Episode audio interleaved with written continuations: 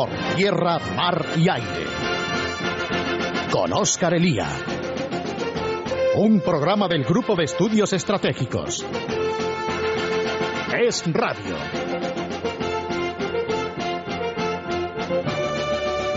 Pocas veces, como en estos días, se manifiesta con tanta claridad en la calle la España real, la España que paga el sueldo a su clase política, que mantiene a profesores intelectuales y que paga las subvenciones al mundo de la cultura. Millones de españoles, más de los que votan a cualquier partido, más de los que van al cine o leen periódicos, se han echado a la calle desafiando la lluvia para homenajear a sus Cristos y a sus vírgenes, que son los de sus padres y los de los padres de sus padres. Y es que la España real no es la que pace demagógicamente en el Congreso, la que se revuelca en el sexo explícito en series y programas de televisión o la que con solemnidad defiende el laicismo en columnas de opinión. La España real es la España de las procesiones, del Cristo de Medinaceli o del Cristo de la Buena Muerte. La España que trabaja duro, que paga sus impuestos y que cree sus tradiciones, que le gustan y que le gustaría transmitírselas también a sus propios hijos. Y es que esa España real no solo tiene un problema en sus élites políticas, culturales e intelectuales, tiene en ellas a un enemigo feroz que está dispuesto a terminar con valores y tradiciones que los españoles han recibido de sus antepasados durante siglos, de generación en generación. Muy buenas tardes amigos, soy Oscar Elías, somos el GES, hoy es domingo de resurrección y les traemos no Semana Santa, sino terrorismo y Costa de Marfil por tierra, mar y aire. Comenzamos.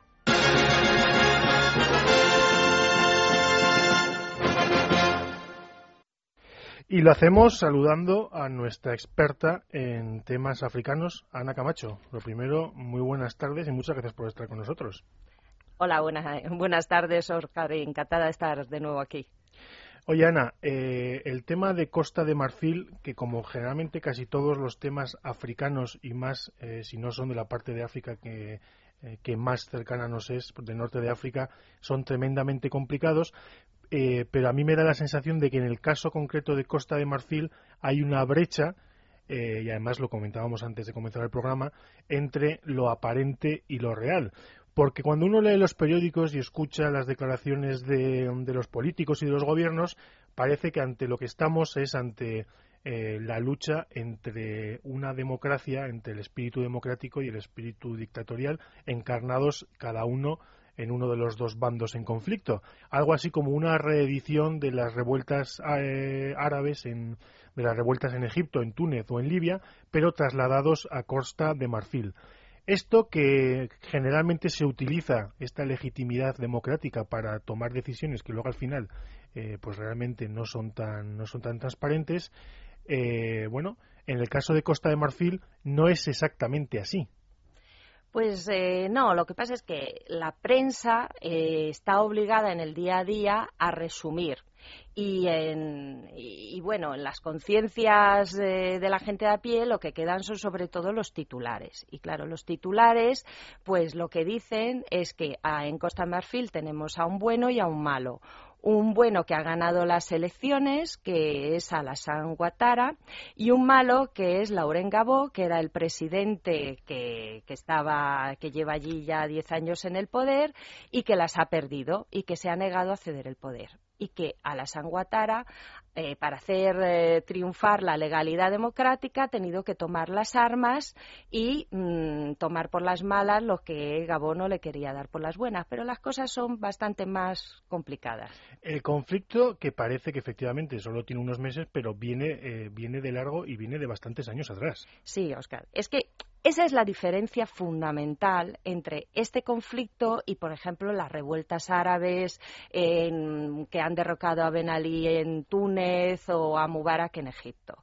Y es que esto no ha empezado ahora, esto ya lleva diez años. ¿eh? diez años. Hay diez años de casi de guerra civil que han dividido el país entre el norte, controlado pues por los, por los rebeldes que Mm, se sublevaron en el 2000 al gobierno legalmente constituido, eh, una rebeldía que está muy ligada a las etnias de religión musulmana y el sur, donde controlaba Gabó, que mm, en el 2000 pues estaba en el bando de los, de los buenos y el país quedó dividido en dos.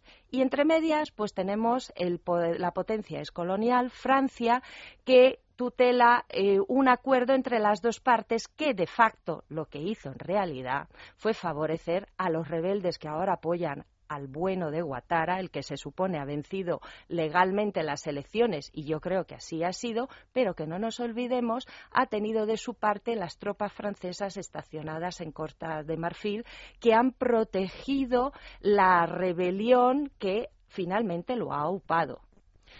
Eh, luego iremos con Francia, porque evidentemente es la clave y es la clave estratégica de todo este asunto. Pero tú has comentado, eh, se, producen unas elecciones, eh, uno de los dos contendientes no las reconoce, el otro sí. tú has comentado que efectivamente tú crees que, que ganó Utara las elecciones.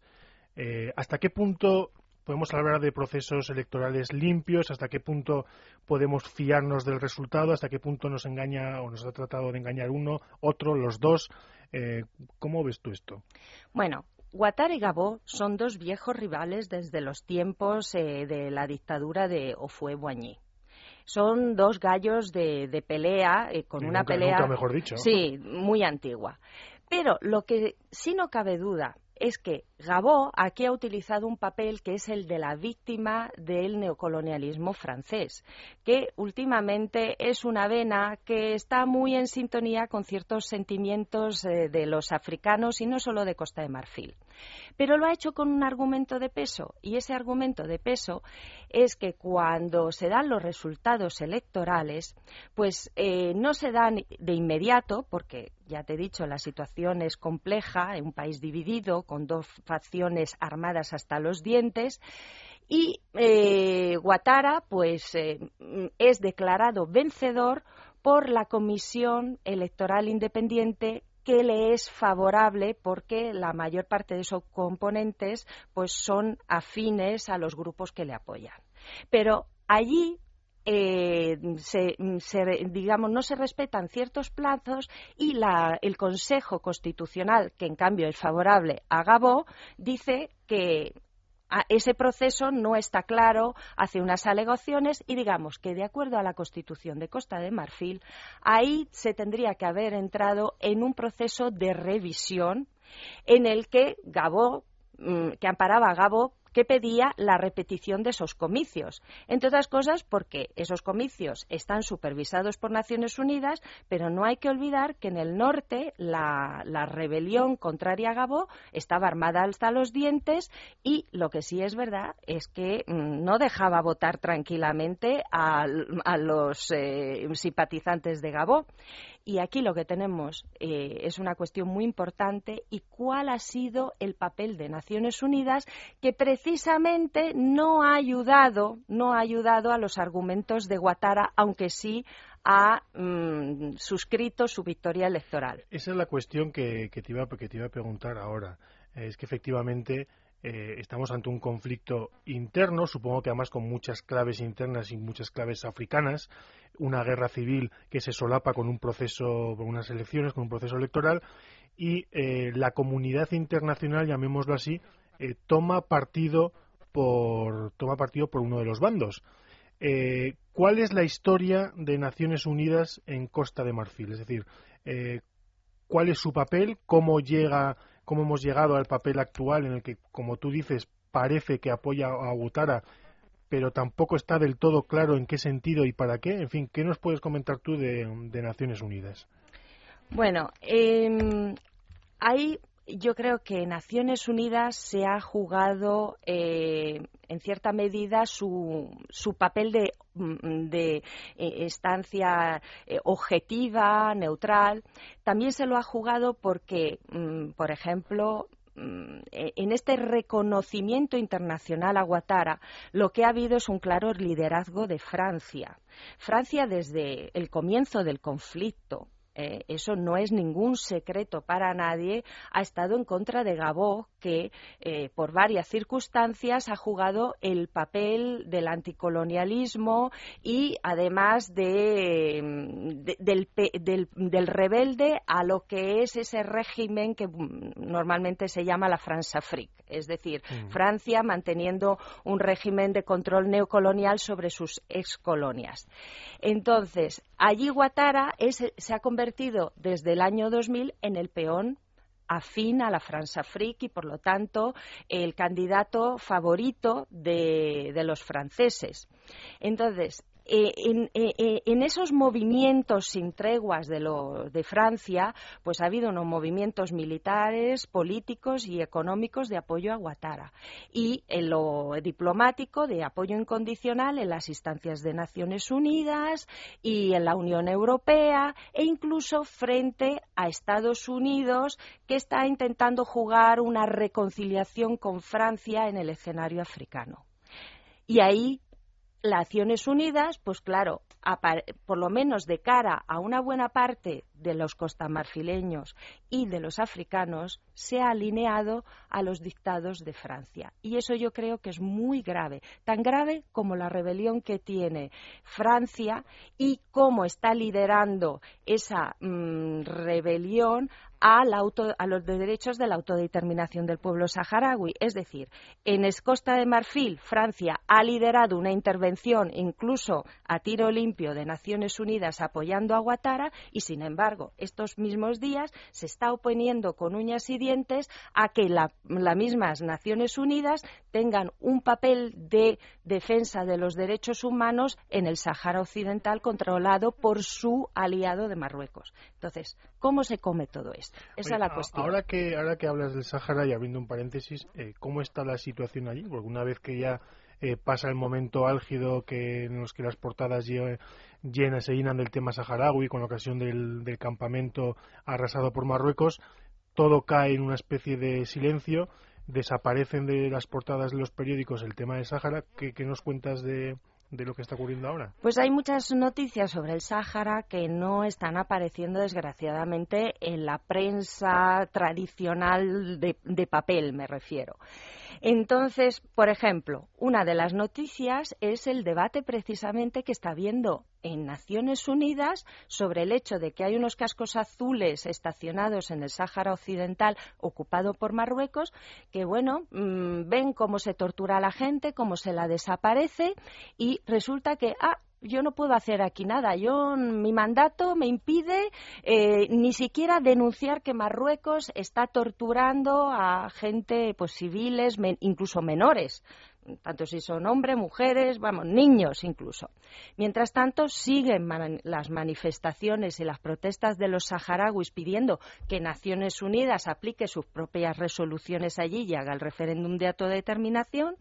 Y aquí en España la gente que está enterada, porque hay mucha gente que está enterada por la vía Internet y de la adopción veraniegas de niños saharauis de las vacaciones en paz, pues se están moviendo mm, ante la impotencia de ver cómo ni nuestros políticos ni las Naciones Unidas, que en cambio tanto se preocupan en Costa de Marfil de ayudar a los franceses, pues no mueven un dedo. Y esta semana pasada ha habido una noticia importante eh, que es eh, la presentación en, el Congreso de los Diputados por parte de la Asociación Pro Derechos Humanos de España de una petición para que eh, los políticos españoles se muevan y España recupere sus facultades de potencia administradora sobre el Sáhara. Bueno, pues veremos en, veremos en qué queda. Por volver al tema de Naciones Unidas y de Francia, mis sensaciones, no sé si tú la compartes, de que estamos asistiendo a un estiramiento de Francia eh, por el mundo, a un intento de recuperar o por lo menos mantener posiciones eh, en el continente africano. Y también, como ocurre en buena medida en Libia, pero aquí también, evidentemente, de manera más aguda y más profunda en Costa de Marfil, eh, arrastra al resto de países y en este caso arrastra a Naciones Unidas, bueno, si se quiere dicho descarnadamente, en defensa de intereses franceses. Pues sí. El, conflicto de Costa de Marfil, vamos a ver, no está claro que Gabó vaya a ser mejor que Guatara o viceversa. Aquí lo que sí es importante es el precedente eh, que ofrecen tanto la comunidad internacional y en especial las Naciones Unidas. Porque ahí, por ejemplo, tenemos el papel del enviado especial de Naciones Unidas en Costa de Marfil que ha sido bastante dudoso o ha dejado bastante que desear. Es decir, allí lo que ocurre, y a mí me lo ha contado gente de Naciones Unidas, es que en medio de la confusión, porque lo, era difícil lograr eh, reunir los resultados, a casi se, pasan los, eh, se pasaron los tres días de plazos eh, según establece la Constitución marfileña, y ahí todavía no se anunciaban, Pues resulta que quien dio la noticia de la victoria de Guatara fue France Press. Y Naciones Unidas, en vez de escuchar al Consejo Constitucional que ya estaba diciendo aquí hay que mm, escuchar las alegaciones y demás, legalmente constituido para ello. Claro, y que mm, no solo revisó los resultados de la CI, de la Comisión Independiente Electoral, sino que dijo que en vez de un 45%, Gabó había logrado un 51%. O sea, nos encontramos un 54% Guatara y 51% Gabó. Pues ahí Naciones Unidas tenía que haber escuchado y haber esperado. Pues no, el enviado especial eh, coreano, por lo tanto, de la misma nacional que Ban Ki-moon, va e inmediatamente se hace eco de France Press. Eso, para un sector muy importante de la población de Costa de Marfil, ha quedado como una señal de que Naciones Unidas es allí un correveidile de los dictados franceses. Y eso es gravísimo. Hay más cosas, hay más cosas, pero nos quedamos ahí. Efectivamente, eso no hace más que añadir más leña al fuego y crear más tensión en, en, el país. Oye, eh, en buena medida también eh, se ha hablado de que ahora, con la caída por fin de Gabo, esto va a ser eh, va a tener un final feliz y vamos a asistir a un florecimiento de la democracia y de la estabilidad en el país. Eh, yo no sé cuáles son tus perspectivas de cómo va a quedar la cosa eh, a partir de ahora o qué puede ocurrir. Mira, yo creo que aquí son muy importantes los precedentes. Por ejemplo, la Sudáfrica de hoy, a pesar de todos sus problemas, sería impensable sin la labor que Mandela hizo para que todas las partes se reconciliasen. ¿eh? manteniendo incluso la rabia de, de, los suyos, que, bueno, pues tenía incluso cierta justificación. Es importante el precedente que Gabó reclama de respeto a la constitucionalidad, porque aunque parezca una tontería en los países aprendices de democracia, el respeto al proceso legal y constitucional es muy importante, tan importante como que en Nigeria todas las potencias se han movido para que cuando murió el anterior presidente, pues se llegase a, a un acuerdo que no era el que era la constitucional, eh, el previsto por la ley, pero que como había un consenso, pues era legal y no saltárselo. Y aquí lo que nos encontramos es que, en nombre de la legalidad democrática, eh, Guatara se ha impuesto por la vía de las armas. Además, por la en ese intento de hacer aparecer que aquí lo que ha ocurrido en lo de Túnez e Egipto se está haciendo ver como que pues ha ganado la democracia. Pues no, hay una parte que son las matanzas que se han cometido en el lado de Guatara para llegar a Abidjan como ha llegado, que se están callando con la complicidad de la ONU se ha matado incluso a, pistoletazo limpio a un ministro mientras estaba negociando con el embajador francés. Eh, la victoria de Guatara sería impensable sin la intervención de Francia y de Naciones Unidas a su lado. Y eso para el orgullo de, de, la facción contraria es negativo. Y está el factor rencor y olvidemos, no nos olvidemos de las bombas que el rencor y los conflictos sin reconciliación dejan en África y luego hacen que los conflictos de golpe resurjan. Y aquí pongo un recordatorio en el conflicto de Ruanda, que así, así resurgió y así lo tenemos cojeando. Es la siguiente cuestión, porque efectivamente eh, hemos hablado, nos has contado eh, las líneas maestras de la situación interna del país, un país muy desestabilizado, con una guerra civil que viene de largo, que celebra unas elecciones en las que eh, se introduce Francia, arrastra Naciones Unidas. Eh, este tipo de intervención no hace, no hace más que añadir más leña al fuego y de paso erosiona el prestigio de Naciones Unidas, que bueno, aquí en Occidente no es que creamos demasiado en él, pero no deja de ser una instancia que tiene cierta autoridad en el mundo. Hemos hablado también de, Naciones Unidas, de Francia, y la siguiente cuestión es cómo afecta esto a toda la zona, lo que tú has hablado del precedente que sienta Costa de Marfil. Eh, yo no sé, países de alrededor que también se han posicionado en relación con, con, este, con este conflicto, eh, qué impacto puede tener en toda la zona, en toda la zona, en la estabilidad y en, la, y en lo que todos queremos, que es que una cierta democratización o que se avance hacia unos regímenes más o menos dignos. Pues el, conflicto de Costa de Marfil es importantísimo desde todo punto de vista, porque además Costa de Marfil es un país muy especial, era eh, la Suiza de, de África. ¿eh? Y no precisamente mm, por el petróleo, sino pues el cacao, la agricultura, en fin, un cierto nivel de desarrollo. Pero es que además está situado en una zona que está convaleciente de gravísimos conflictos, como es Sierra de Leona, eh, Liberia, y cualquier conflicto en esa zona es un cáncer eh, eh, mm, susceptible de hacer metástasis y traspasando las fronteras. Eh, y ahí hay un gran interés entre Estados Unidos y Francia de crear una zona de desarrollo y de paz. La cuestión es el cómo se hace. Estados Unidos hasta ahora ha tirado hacia una recomposición en la que en estos países, veas el caso de, Nigeria que, al que me refería antes, se respeten mm, mm, cuidadosamente los procesos constitucionales y otro como es Francia que eh, aprovechando que Estados Unidos no quiere poner en peligro su colaboración, en el fondo lo que vemos es que en, esta, eh, en Costa de Marfil ha aprovechado para resolver la cuestión a su modo, es decir, como siempre, favoreciendo sus peones.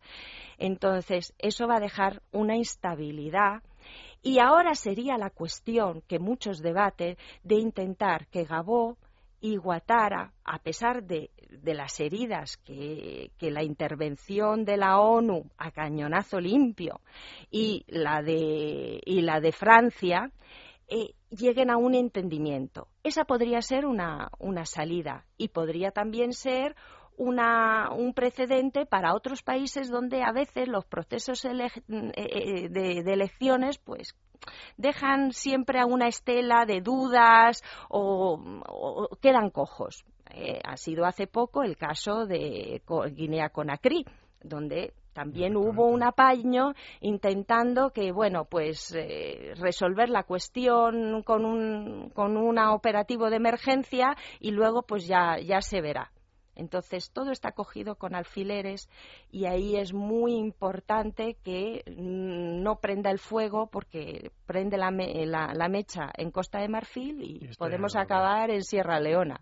Y, al fondo nos quedan un par de minutos, pero tengo que preguntar por has hablado de Estados Unidos, de Francia, y al fondo asoma el tercer actor africano, eh, que yo creo que aquí no, no tiene ningún tipo de relación, pero que sí está siempre presente, que es China.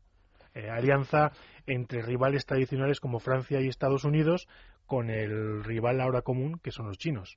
Y, no, es solamente una cuestión de cómo afecte a China en lo que respecta a su expansión económica en África. Es decir, ahí China evidentemente también está moviendo sus peones. Pero fíjate, Oscar, si es importante.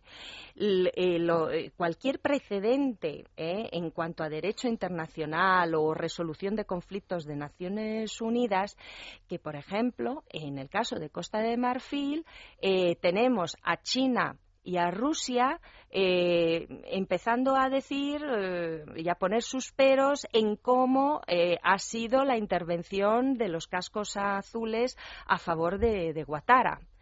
Pero es que esto es inevitable. Pero si es que el otro día yo estuve delante del Congreso de Diputados viendo cómo se desarrollaba eh, esa, esa, ceremonia simbólica de petición de que España recupere la Administración de Naciones Unidas y gente de a pie española que no sabe muy bien cómo va lo de Costa de Marfil decían, pero ¿cómo es posible que Naciones Unidas en Costa de Marfil dispare ¿eh? Con el pretexto de que está apoyando la legalidad internacional y la legalidad democrática de Guatara y en cambio en el Sáhara no mueva un dedo viendo que en cambio Marruecos está violando el derecho internacional. Si es que es de cajón. O sea. Es de cajón.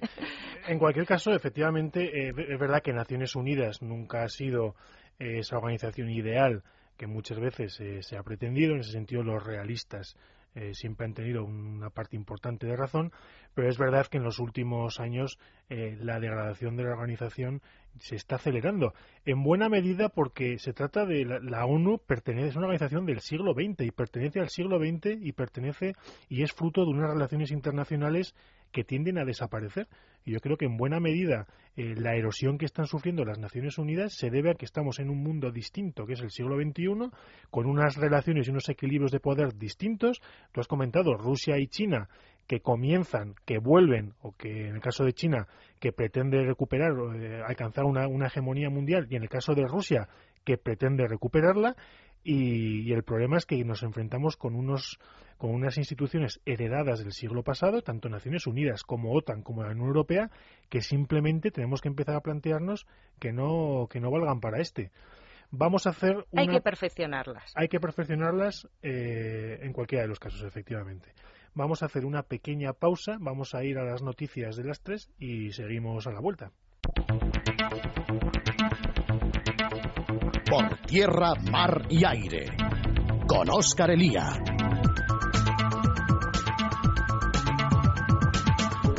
Seguimos amigos, seguimos. Antes Ana Camacho eh, nos ha hablado del Sáhara, que es un lugar donde los marroquíes eh, comentan mm, desde hace mucho tiempo que son el freno al terrorismo islámico y de terrorismo eh, islámico, no islámico y terrorismo en general vamos a hablarles ahora, porque se ha publicado el libro La ruta del odio, 100 respuestas claves sobre el terrorismo de la editorial Sefa y cuyo autor es Fernando José Vaquero Oroquieta, al que hoy tenemos con nosotros. Fernando, lo primero, muy buenas tardes y bienvenido al programa del GES. Pues muchas gracias y buenas tardes. Bueno, eh, Fernando, yo he de decir que el libro me ha sorprendido muy gratamente porque realmente eh, de lo que se trata es de una pequeña enciclopedia sobre, sobre terrorismo, una enciclopedia eh, en un solo tomo, donde yo creo que reúnes las principales preguntas sobre terrorismo y la sensación que me da es que es un libro escrito en el momento en, un momento determinado, pero que yo creo que reúne reflexiones que yo me atrevería a pensar y a decirte que tienes que haberlas realizado durante muchísimos años. ¿Cómo, cómo, cómo surge la idea de este libro y cómo te animas a escribirlo? Sí, pues ese juicio es, es veraz porque este libro surgió por, por, la concurrencia de una serie de circunstancias. en primer lugar, pues yo soy navarro, acabo de cumplir 50 años y prácticamente desde que tengo uso de razón, pues la realidad del terrorismo en mi Pamplona querida, pues ha sido una realidad muy dolorosa que me ha afectado directa e indirectamente en personas amigas, en, amigos de amigos, en múltiples circunstancias de la vida, ¿no? Eh, por otra parte, pues llevo ya unos cuantos años eh, reflexionando, escribiendo sobre, sobre temáticas de tipo político, ideológico, el impacto del nacionalismo en la vida y, lógicamente, pues el terrorismo era una cuestión a la que no podía eludir.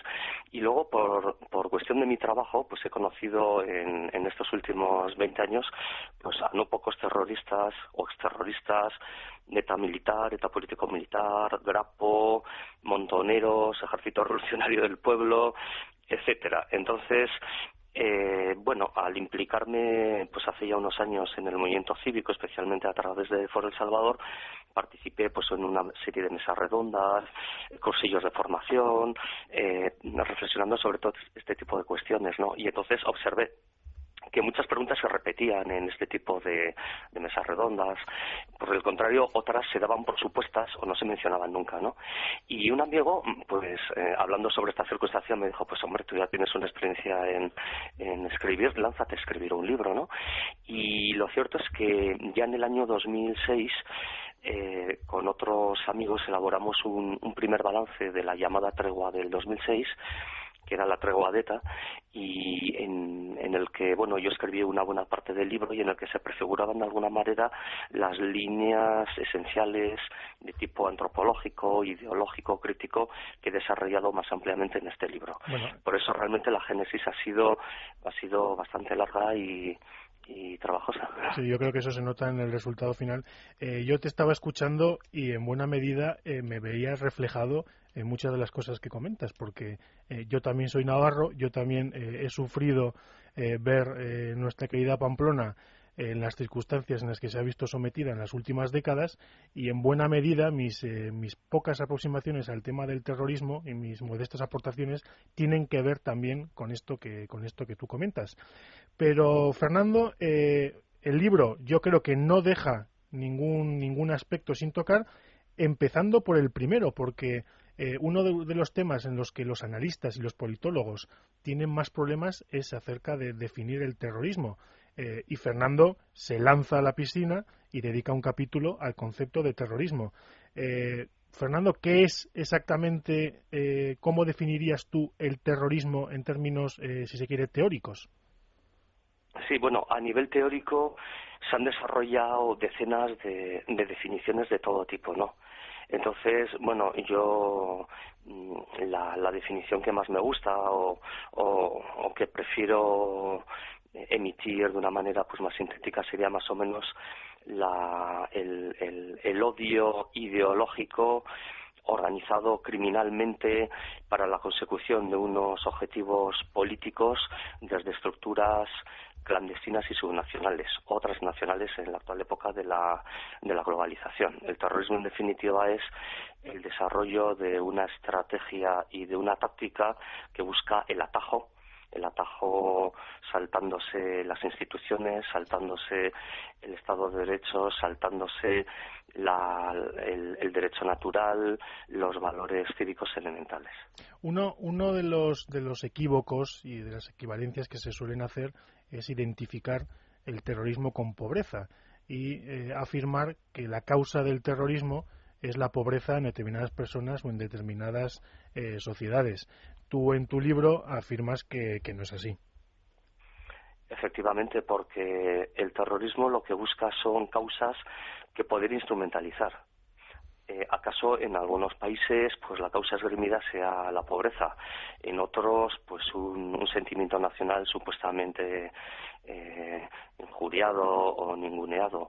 En otras, pues un sentimiento religioso mal canalizado. Eh, pero la causa es lo de menos, porque las ideologías totalitarias que predican y practican el terrorismo, eh, realmente lo de menos es la causa. O sea, ellos, estas ideologías marcan unos objetivos ideológicos eh, de tipo estratégico a largo plazo, que puede ser pues la liberación nacional, la liberación social, eh, una sociedad utópica y fraterna, un, Estado islamista puro, el objetivo que sea, pero lo de menos son los motivos que, se puedan alegar, o sea, porque además la, la, vida desmiente que la pobreza genere terrorismo, o sea, porque para organizar un grupo terrorista, pues hombre, no necesitas las inversiones de, de, otro tipo de estructuras eh, armadas eh, de mayor entidad, pero ciertamente hace falta conocimientos, infraestructura, gente implicada, medios técnicos. Realmente un grupo terrorista no nace de la nada. Y desde luego la pobreza no es precisamente su, su principal semillero. Al contrario, la pobreza lo que genera es pues un esfuerzo por parte de, de, la gente más comprometida en preparar un futuro mejor para, para sus hijos o en estos tipos de globalización pues genera un fenómeno eh, como es el de, la, de la emigración masiva, especialmente de las élites más formadas y que bueno no deja de perjudicar precisamente el desarrollo de, esos países donde la pobreza podría calificarse de endémica. Eh, Fernando, una, yo creo que lo has apuntado ahora, ¿no? Generalmente cuando hablamos de terrorismo y generalmente además después de después de atentados donde los sentimientos están a flor de piel, se habla de la sinrazón del terrorismo. Eh, pero desde luego tú lo has apuntado ahora, el terrorismo tiene unos objetivos, tiene unos medios y por tanto tiene una lógica, ¿verdad? Sí, efectivamente. O sea, el terrorismo mm, se, se, tiende muchas veces a descalificar a base de tópicos mm, políticamente correctos, de simplificaciones, de la deriva mafiosa de las organizaciones. Se dice que tal o, cual grupo carece de ideología, de objetivos eh, reconocibles, que se ha convertido en estructuras mafiosas. Pero no hay grupo terrorista que no haya nacido y no se haya desarrollado en función de una estrategia y unas tácticas determinadas. Claro que existe una lógica, es una lógica que lógicamente se escapa de la lógica común, pero que es una lógica informada por una visión eh, totalitaria por una cosmología bien marxista-leninista, bien de tipo yihadista, bien extremista de otro de otro signo y entonces pues ello provoca pues toda una ciencia terrorista que se proyecta en un lenguaje, en un discurso, en un, en un desarrollo de la afectividad, en una valoración muy precisa de las relaciones sociales e interpersonales, eh, e interpersonales en un recurso muy parcial y muy sectario de determinadas ciencias humanas y por lo tanto eh, tiene una lógica que se escapa lógicamente, valga la redundancia, a, la lógica de, las personas que se preocupan pues de su entorno inmediato, de su familia, del, bienestar común. Pero es una lógica que, que, sí que responde a unos presupuestos ideológicos muy claros. O sea, de hecho, pues el terrorismo que, que se configura de una manera más moderna en el siglo XIX de la mano del anarquismo, pues ya con el marxismo-leninismo alcanza auténtica entidad de ciencia, de ciencia social, que intenta aplicarse en escenarios muy diversos de una manera científica, sistemática y con todo tipo de, medios y sin reparar costes algunos. Sí, es muy interesante esta, esta reflexión que tú haces en el libro, porque además pone, eh, haces una reflexión sobre las fuentes intelectuales, eh, sobre las obras de referencia de, los movimientos revolucionarios socialistas a lo largo del siglo XX eh, y desembocas en una cuestión que a mi juicio es fundamental en el día de hoy, en el, que hablamos de guerras asimétricas, de guerras en el que vuelve el concepto de guerra irregular, y es la relación entre terrorismo y guerrilla, conceptos que muchas veces están relacionados, pero que de por sí eh, es conveniente realizar esa, esa distinción porque, eh, aunque generalmente, repito, van unidos, el, terrorismo y la guerra irregular o la guerra de guerrillas, o como la llamamos, que no deja de ser una guerra en, el sentido clásico, son dos conceptos distintos, ¿verdad?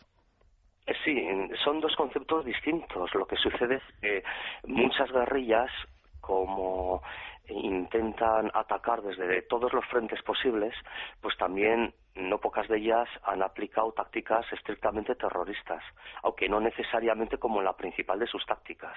O sea, una guerrilla en principio pues intenta dotarse de uniforme, de una estructura eh, paramilitar, de una jerarquía, de unas líneas de aprovisionamiento, digamos, de una serie de elementos de guerra clásica, ¿no?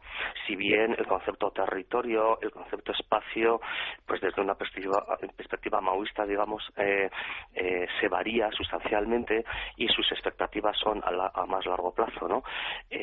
pero en una guerrilla el, el objetivo realmente es generar unos espacios liberados, un contrapoder popular, así lo denominan, una, una caricatura de Estado, de nueva humanidad liberada y a partir de ahí pues intentan provocar la conquista del, Estado declarado enemigo.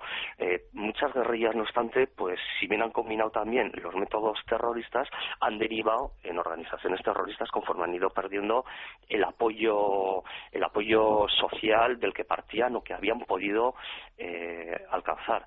Y al contrario, otros grupos terroristas han empezado con unas tácticas estrictas y puramente terroristas, pero su objetivo era el, alcanzar el objetivo, eh, la dimensión de una guerrilla conceptualmente es distinto, pero la relación realmente, eh, desde una perspectiva ideológica, pues puede ser muy íntima y difícilmente discriminatoria. Fernando, eh, una de las eh, una de las cosas que comentas en el libro y es verdad, el terrorismo, yo recuerdo que es una cosa que solía decir y suele decir siempre eh, Aznar, es todo el, todo el terrorismo es igual, pero es verdad que todo, al mismo tiempo todo el terrorismo es distinto, porque tú comentas es un fenómeno en cambio permanente.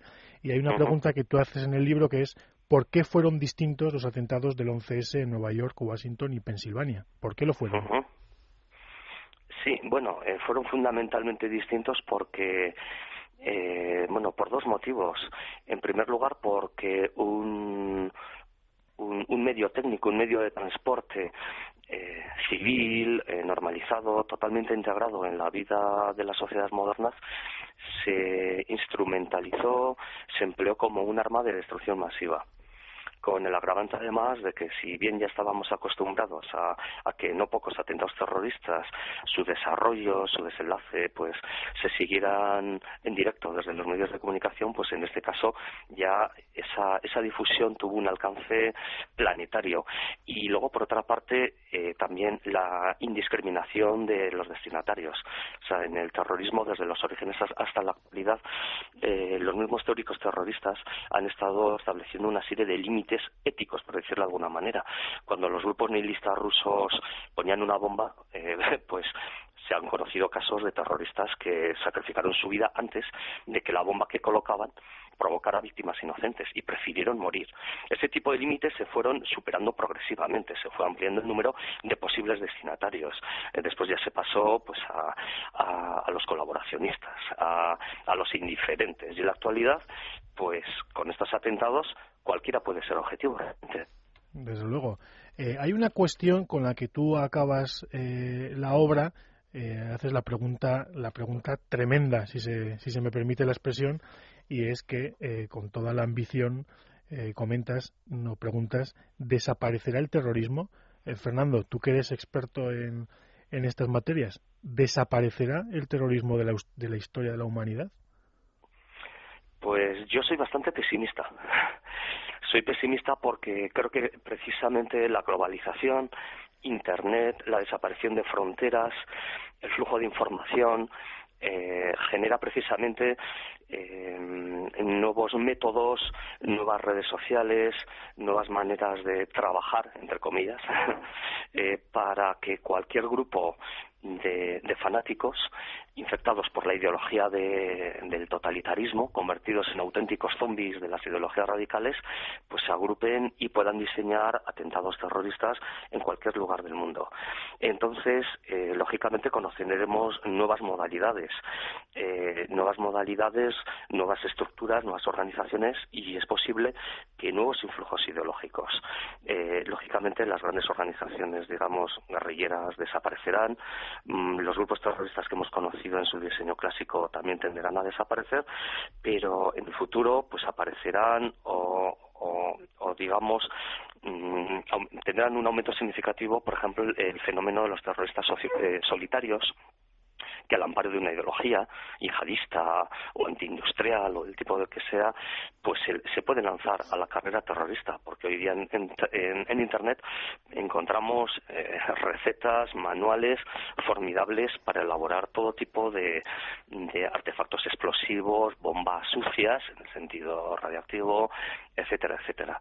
Y luego la posibilidad de conectar eh, a través de la red con personalidades afines, eh, que compartan unos mismos objetivos, pues también genera unos, unos horizontes inquietantes, ¿no?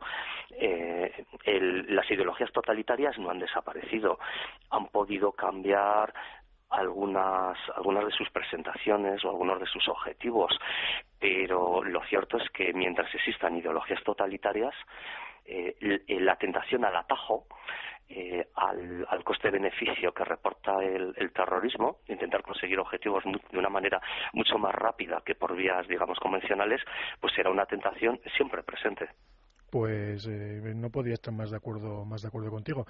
Eh, nuestros oyentes, recuérdenlo, el libro La ruta del odio, 100 respuestas claves sobre el terrorismo de Fernando José Vaquero Oroquieta de la editorial Sefa. Créanme que es un muy buen libro y créanme que a los que estén familiarizados con, estos asuntos les suscitará nuevas cuestiones y nuevas reflexiones y a quienes simplemente quieran profundizar eh, en todo en el tema del terrorismo les va a proporcionar claves y certezas que, yo creo que son, que son indispensables.